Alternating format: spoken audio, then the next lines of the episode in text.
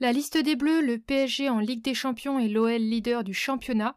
Salut les gens, c'est Ellie, j'espère que vous allez bien et bienvenue pour ce nouveau tour de l'actu du foot français. On commence à l'OM avec Franck McCourt qui démissionne de son poste de président du conseil de surveillance de l'OM. On peut se demander s'il n'a pas un départ du club en vue. À Brest, le club annonce la résiliation de contrat de Youssef Belaïli. Plusieurs journaux indiquent qu'il avait du mal à s'adapter à la vie loin de ses proches. Et le club écope aussi d'une sanction de 1 point de pénalité avec sursis suite au jet de projectiles sur un arbitre début septembre. La tribune Quimper sera aussi fermée pour les deux prochains matchs. À Monaco, Guillermo Maripane, défenseur central, prolonge son contrat jusqu'en 2025. Et enfin, à l'étranger, Griezmann est élu joueur du mois de septembre de l'Atlético de Madrid alors qu'il n'a été titulaire que une seule fois durant ce mois. C'est donc une grosse performance de l'attaquant français et un autre attaquant français, Giroud, est aussi récompensé.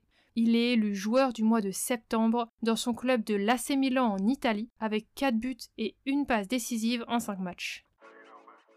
On passe à la Ligue des champions féminines, le PSG se qualifie pour les poules après avoir battu Eken 2 buts à 1 au match aller et 2 buts à 0 au match retour.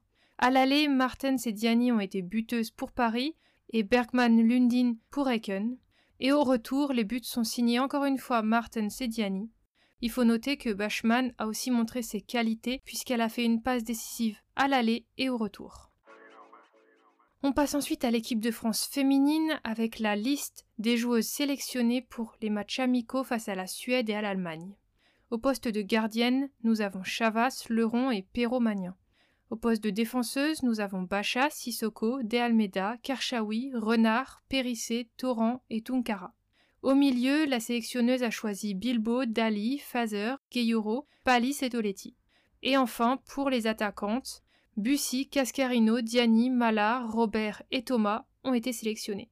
C'est d'ailleurs une première convocation dans l'équipe A féminine pour Fazer et Thomas. On finit avec la D1 Arkema. Le week-end dernier, c'était la quatrième journée de championnat. Tout d'abord, les matchs nuls 0-0 entre Montpellier et Bordeaux. Les deux équipes ont manqué de réalisme pour leur porter, un match sans grand intérêt. Et 1 1 entre Fleury 91 et Soyo. Louis a été buteuse pour Fleury et Kaja pour Soyo. Le dernier match nul est deux partout entre Le Havre et le PSG. Sumo et Gavori ont été buteuses pour Le Havre et Bachmann et Diani sur penalty pour Paris. Gavori a aussi signé une passe décisive sur le but de Sumo. Dommage pour Paris qui a plus tenté mais n'a pas été assez réaliste. C'est une grosse performance du Havre d'accrocher le nul. À l'extérieur, le Paris FC s'impose face à Dijon 2 buts à 0 par les buts de Ould, Ossine et Tinet sur penalty en fin de match. Et à domicile, Reims s'impose 3 à 0 face à Guingamp. Ngok, Pasquero et Louis ont été buteuses. Guingamp n'a toujours pas gagné 2 points cette saison. Et la seconde victoire, c'est celle de l'OL sur Rodez, 2 buts à 0 grâce au but de Cascarino et Le Sommer. Cascarino a aussi signé une passe décisive sur le but de Le Sommer. C'est une victoire nette et sans bavure des Lyonnaises qui ont dominé et ont logiquement gagné face à Rodez.